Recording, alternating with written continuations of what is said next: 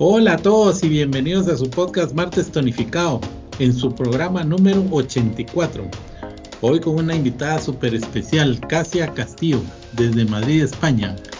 Recuerda, este es un programa que hemos creado para ti, para que a partir de las experiencias que nos trasladan nuestros invitados, tanto desde el ámbito personal como profesional, sirva de inspiración para que puedas alcanzar tu propósito de vida, tus metas y tus sueños. Y yo soy tu anfitrión, Tono Posadas.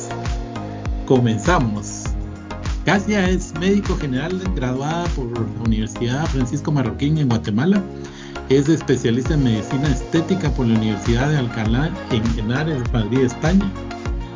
Casia tiene cuatro años de experiencia en el sector de la medicina estética.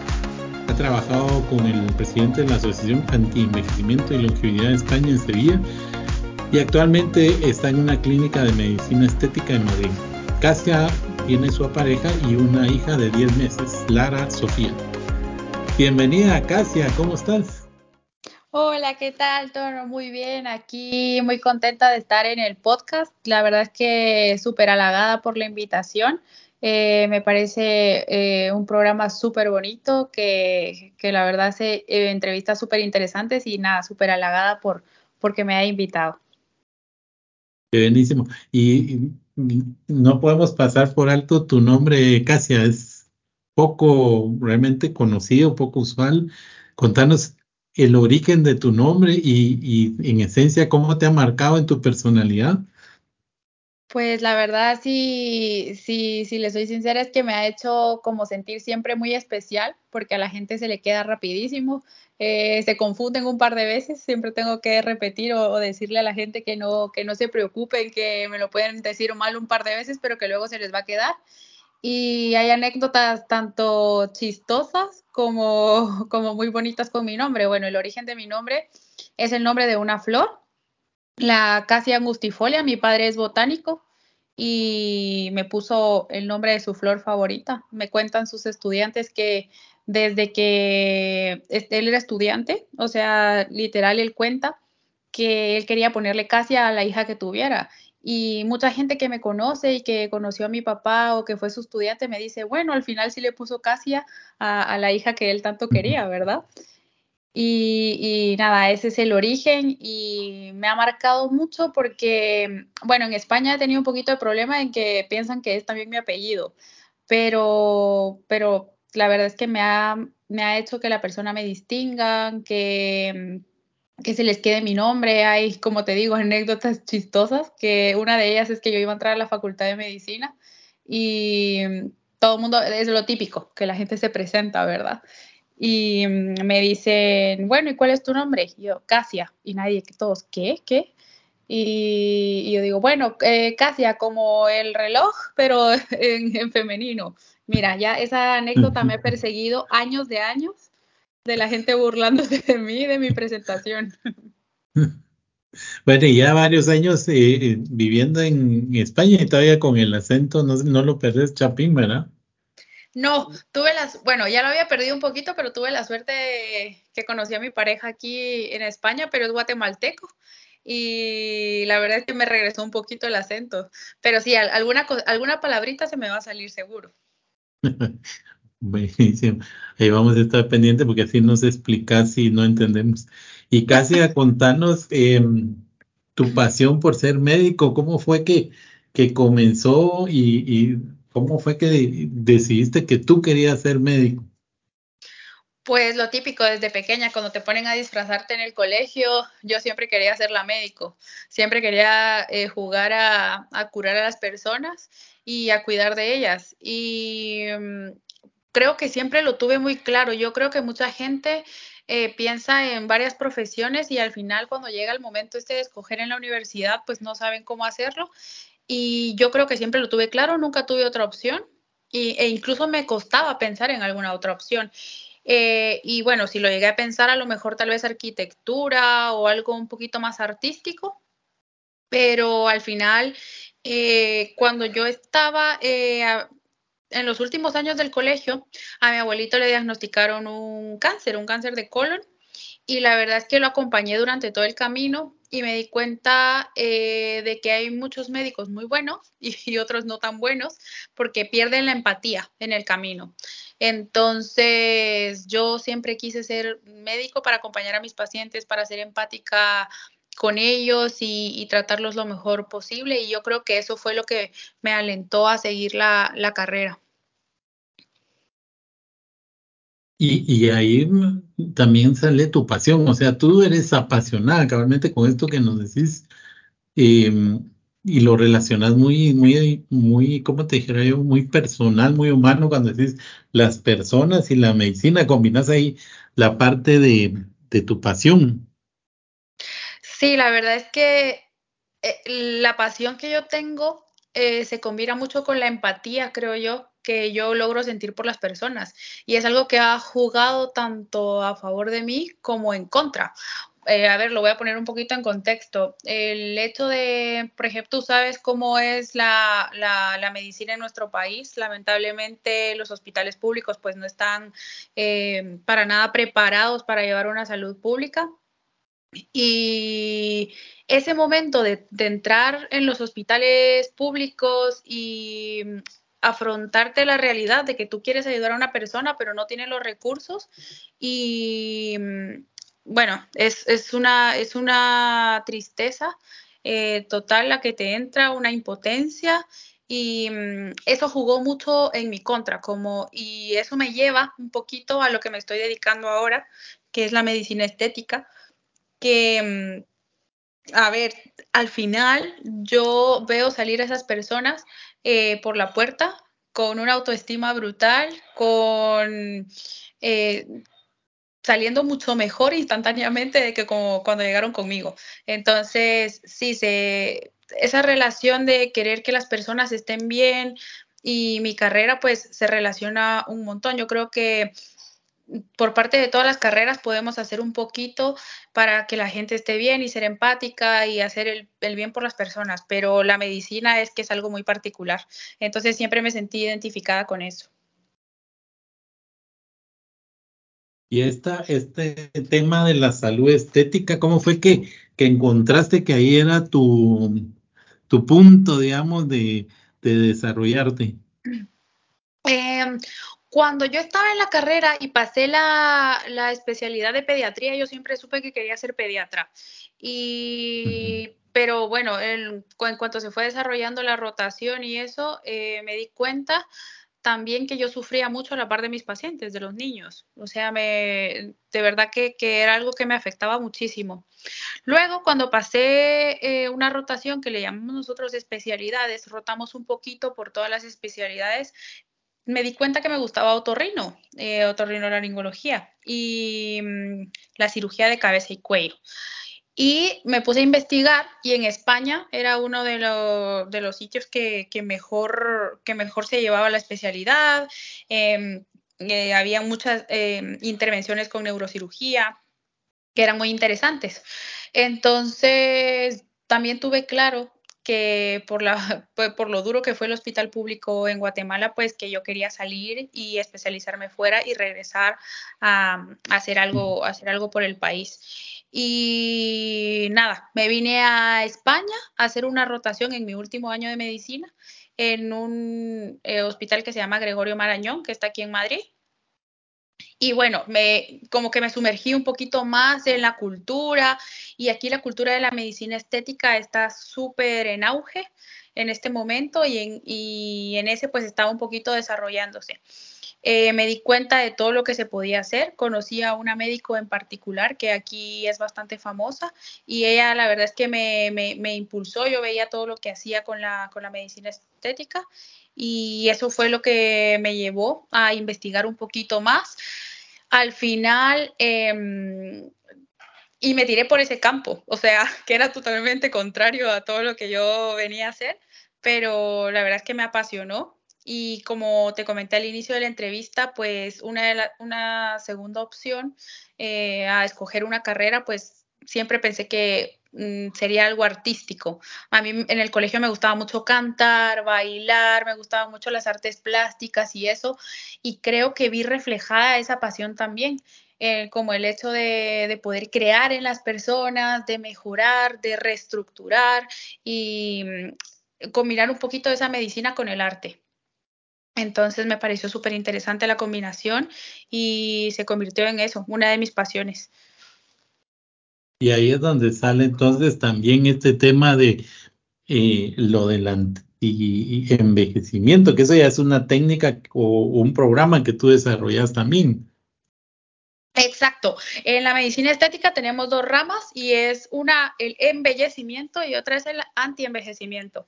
Y bueno, el embellecimiento pues se trata de nada más potenciar las facciones de las personas, de em, armonizar el rostro de alguna manera, porque vamos, todos tenemos un, algún complejito y, y la verdad es que eso se llama embellecimiento, potenciar. Ahora, el, el anti-envejecimiento pues va desde, incluso desde dentro, o sea, de cómo uno se cuida, de si nos faltan nutrientes, pues cómo podemos compensarlos eh, hormonalmente, tanto las mujeres como los hombres, pues tenemos cambios mientras vamos cumpliendo una edad.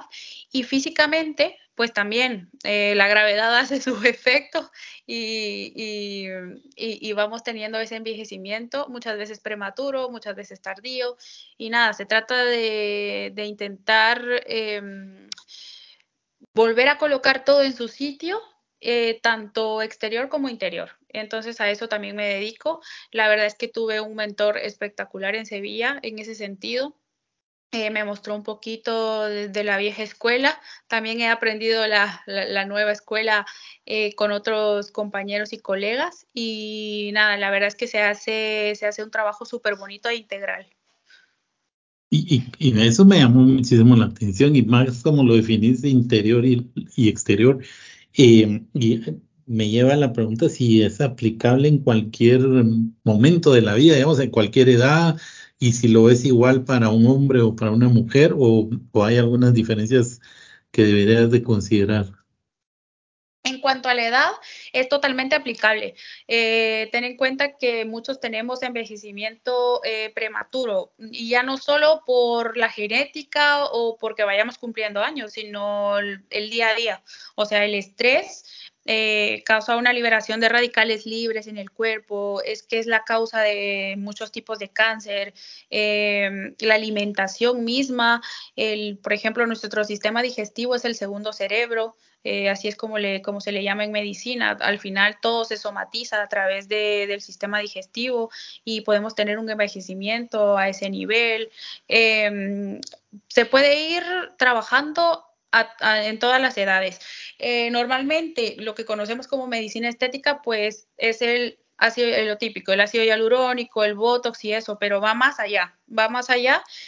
Ahora, estos tratamientos con ácido hialurónico, botox, enzimas y varios tratamientos que hago, pues esto sí se recomienda a partir de los 18 años porque es una decisión que uno debe de tomar, pero de lo contrario, eh, el antienvejecimiento pues puede ir desde que estamos eh, muy jóvenes. Ahora con las personas pues ya mayores es un poquito lo que te comentaba de intentar porque, a ver, yo siempre les digo que hay que envejecer y envejecer bien. O sea, el envejecimiento se va a dar, es parte natural.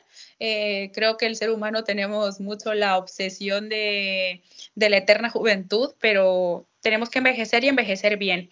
Entonces, eh, mucha gente también le tiene miedo a, la medicina estética por los típicos patrones que vemos en los artistas y esto que cuando no quieren volverse eh, ancianos y que se les note una edad en el rostro, pues también mm, paran haciendo un poquito de destrozos por abusar de la medicina estética. Y de esto no se trata la medicina estética, se trata de acompañar al paciente eh, para que se vea bien en su proceso de envejecimiento, o sea, que, saque lo mejor de, de, su yo de ese momento, no querer volver a hacer algo que, que simplemente no se puede. Eso es muy importante. Ya nos has dicho algunos, eh, algunos temas que debemos de tener cuidado, pero digamos que si tú quisieras darnos en general unos tres tips eh, de ese cuidado que deberíamos de tener tanto para lo interno como para lo externo, ¿en qué te enfocarías? Fíjate que yo trabajo mucho en el tema autoestima con mis pacientes. El autoestima hace mucho tanto a nivel eh, físico como mental en el antienvejecimiento. Em, ten en cuenta que yo tengo pacientes como muy delicados en el sentido de que hay dismorfias corporales que a lo mejor ellos llegan pidiéndote algo que no necesitan. Entonces, mi primer tip es primero siempre trabajar en el autoestima, en que en aceptar cómo eres y en, pensar en que puedes potenciar esa belleza, pero que no puedes cambiarte porque tú eres una persona única y eso es lo primero, aceptarse a uno mismo y eso va desde el interior. Luego, eh, siempre olvidamos eh, los patrones hormonales a, lo largo de nuestra vida. Yo creo que siempre em, es importante, pues, sí, tener al ginecólogo, tener al urólogo, tener esto, lo otro, pero un endocrinólogo es alguien que, que es un pilar fundamental a lo largo de la vida. Ten en cuenta que todos son reacciones químicas, todos son eh, cuestiones hormonales. Pues nada, si, si, alguien está pasando por algún proceso de envejecimiento prematuro, por una menopausia, eh, por una andropausia, por lo que sea, pues, o simplemente porque a veces yo veo pacientes que dicen, doctora, tengo mucho vello, el hirsutismo, eh, doctora, es que no bajo de peso, doctora, y hay que tener un endocrinólogo en nuestra vida. Ese es un segundo tip que creo que nadie, nadie lo piensa. Y mm, ahora, para el exterior, el exterior, pues simplemente todo el mundo me habla de la rutina cosmética perfecta, ¿verdad? Que todo el mundo quiere eh, tener la piel perfecta y decir eh, que todos me vean bien en el exterior. Y yo les digo, existen tantas marcas eh, carísimas, tantos productos cosméticos carísimos. Yo les digo, el mejor aliado es, la protección solar. O sea, no hay de otra. Cuando, y el no fumar. Ese, ese es otro tip. Eh, lo que más nos condiciona el envejecimiento no es la genética, sino son un poquito los, mm, el estilo de vida que tenemos, los hábitos que tenemos y el fumar y, exponerse mucho al sol, pues es lo que, lo que más nos afecta, tanto a la salud por los cánceres pues que vemos de piel y eso, y, eh, y, y de pulmón, ¿verdad? Entonces, y afectan, bueno, en todo sentido. Entonces, esos serían unos tips yo creo que básicos que hay que, hay que tomar. Luego ya hay cosas muy específicas para cada tipo de piel, eh, para cada tipo de rostro, que, bueno, eso ya es muy personalizado. Sí, buenísimo. Creo que son muy prácticos también para que los adoptemos o cuidemos, ¿verdad? Para no caer en los excesos que puedan eh, ser eh, un punto de, de descuido en nuestra vida sos joven y, has conseguido tanto y, te estás desarrollando tanto en tu profesión como, como profesional, como madre. Em, ¿Cuáles dirías tú que son tus tres factores de éxito que te han llevado hasta donde has eh, eh, alcanzado el momento? Los tres factores de éxito, yo creo que el primero, que yo soy muy religiosa también, y el primero creo que es Dios. Creo que siempre le he pedido que me, que me guíe en el camino correcto que, que me ponga todo en el camino, que tanto las dificultades como, como, el, camino fácil también, ¿verdad? En realidad el camino, ahora los resultados se ven eh, también y en un aspecto tan positivo, pero claro, hubo un camino ahí difícil eh, a lo largo en el, que, en el que solo lo pude haber pasado con la ayuda de él. Entonces, e, eso es lo primero. Otro factor determinante y, no sé si es bueno o malo, pero es que soy muy terca.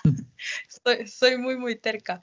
Entonces, lo que quiero, mm, me lo propongo y lo sigo, así como los caballos con los ojos tapados de los lados y dirigida hacia mi objetivo. Y creo que siempre he tenido muy claro lo que, lo que quiero, me lo he fijado y he hecho todo conforme a eso. Em, por ejemplo, cuando yo empecé, cuando yo empecé con la idea de hacer medicina estética, mucha gente me dijo, Casia, ¿de verdad estudiaste medicina para meterte en medicina estética? Eh, Casia, ¿estás segura que eso te va a dar? Casia, ¿estás segura que no quieres seguir algo más, lo típico, más formal, hacer, digamos, cirujana o pediatra o medicina interna o lo que sea? Y gracias a Dios yo no hice caso a ninguno de esos comentarios y me o sea, estuve súper determinada en lo que quería, a dónde quería llegar y, y, me ha salido muy bien. Entonces yo creo que, que, la determinación y el ser terca pues me ayuda muchísimo. Y también el esfuerzo, o sea, el, el saber que las cosas no son regaladas, que si uno quiere algo pues tiene que ir por ello y, luchar. Yo creo que la fuerza, la fuerza y, la, y el apoyo de mis padres, eso sobre todo que si tú tienes una alguien que confía en ti, que te aliente y eso al final hace mucho. Sí, y prácticamente estás hablando de, de una evolución en tu vida y, y, de ir acomodándote, ¿verdad? Porque comenzaste con algo, bueno, y de pequeña tenías otro interés también y todo lo has ido asociando. Eso marca que, digamos, uno se puede ir em, moldeando, digamos, de acuerdo a sus intereses y no precisamente quedarse estático en algo que, que decidió al principio. Esa parte, ¿cómo, cómo, cómo ves tú que, que la podemos encontrar? Totalmente, lo que tú dices, siempre podemos evolucionar. Siempre, eh, el hecho de que empecemos eh, pensando en una cosa y terminemos en otra en ningún momento es un fracaso. O sea, eh, uno puede terminar en un sitio totalmente diferente al que, al que, el que pensó al principio, pero, pero todo se va acomodando. Por ejemplo, te voy a dar un poquito el ejemplo de, de mi vida.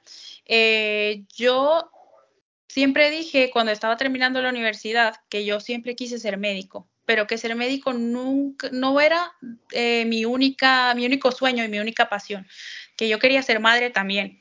Y claro, yo siempre he pensado que uno tiene que ser coherente eh, con lo que hace, con lo que dice y con lo que quiere. Entonces, em, yo decía, ¿qué voy a hacer yo en una especialidad de cirujano teniendo que salir a las 3 de la mañana con una bebé pequeña?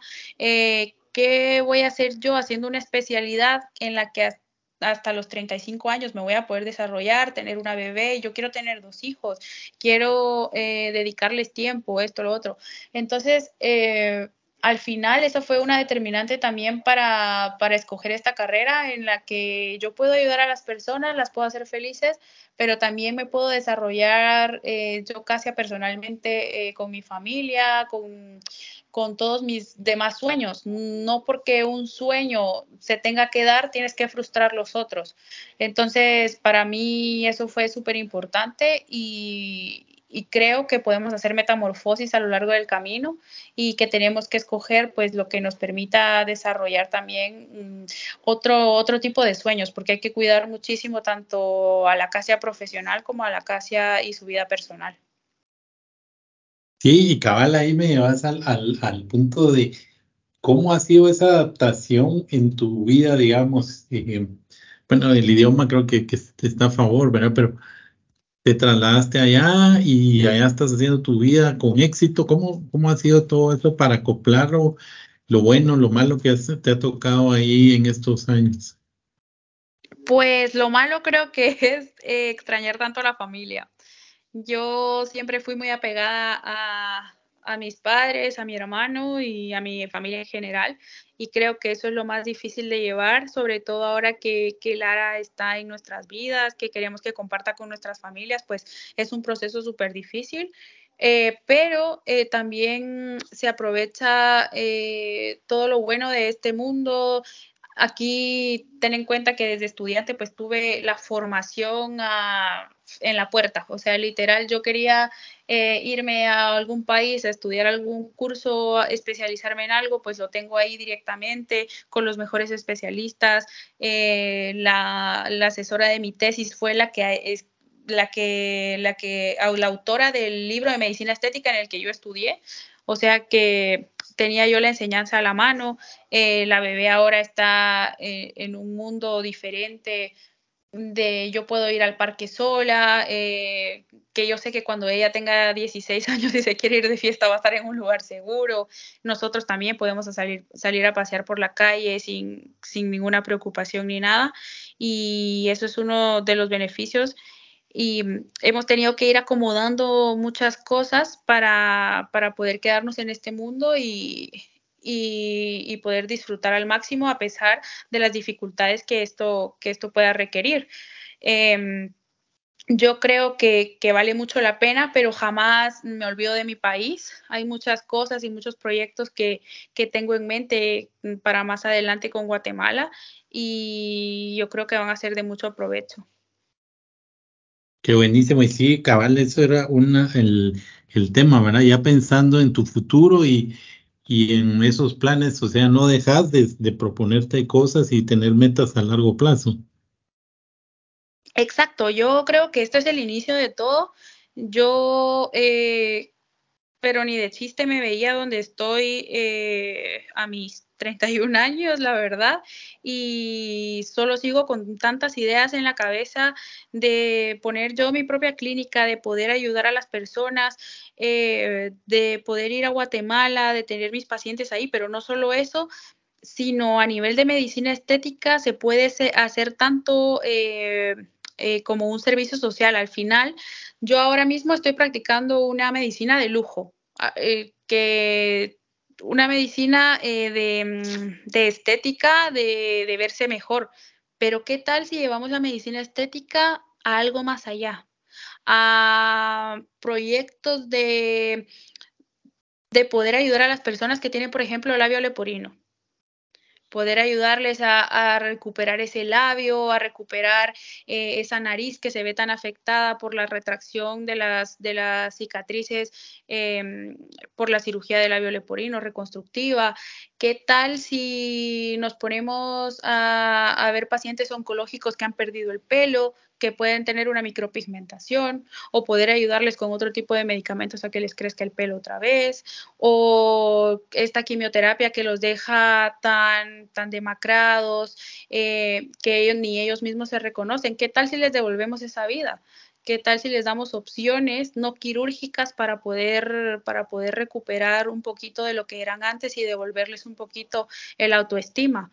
O sea, yo creo que hay muchas cosas qué puedo hacer con la medicina estética eh, para recuperar un poquito de esa empatía de, mis pacientes que, no olvido, que, dejé en los hospitales públicos de Guatemala y que, tanto me gustaba ayudar. Yo creo que, que, vienen proyectos muy bonitos que espero que los pueda ir desarrollando poco a poco, tanto aquí como allá. Y la verdad es que me emociona mucho y no me, no me para la cabeza con ideas. Y, y, lo contagiaste porque comenzaste con tu lado más empático, pero terminaste con tu lado más humano, que de veras ahí me metí en tus palabras y ya estaba aquí emocionado de escucharte y ver cómo tenés esos planes y esa visión para, para tu futuro. Eh, ha sido todo un honor casi tenerte aquí y nos has dejado un montón de enseñanzas para que podamos aplicar en nuestro cuidado personal y, y sobre todo tus factores de éxito para que los reevaluemos y consideremos para, para apropiarnos de ellos. Eh, te dejo aquí para que te puedas despedir con un mensaje final, Casia.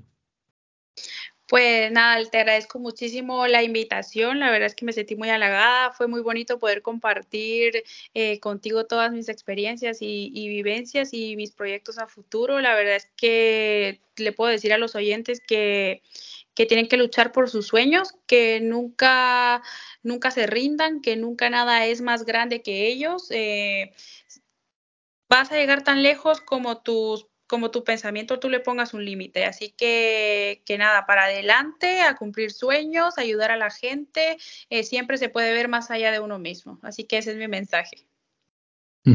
Súper, gracias, Casia. Te mando un gran abrazo a la distancia. Te cuidas. Un abrazo muy fuerte, muchas gracias. Es importante que en una empresa se cuente con un canal de denuncias que sea imparcial, donde la gente se sienta segura de poder hacer sus comentarios y todas aquellas denuncias relacionadas con la corrupción. Esto ayudará a la transparencia de tu empresa. Te apoyamos a superar retos y alcanzar metas, y sobre todo tomar decisiones que crean valor a tu negocio. Conoce más de BDO en www.bdo.com.gt.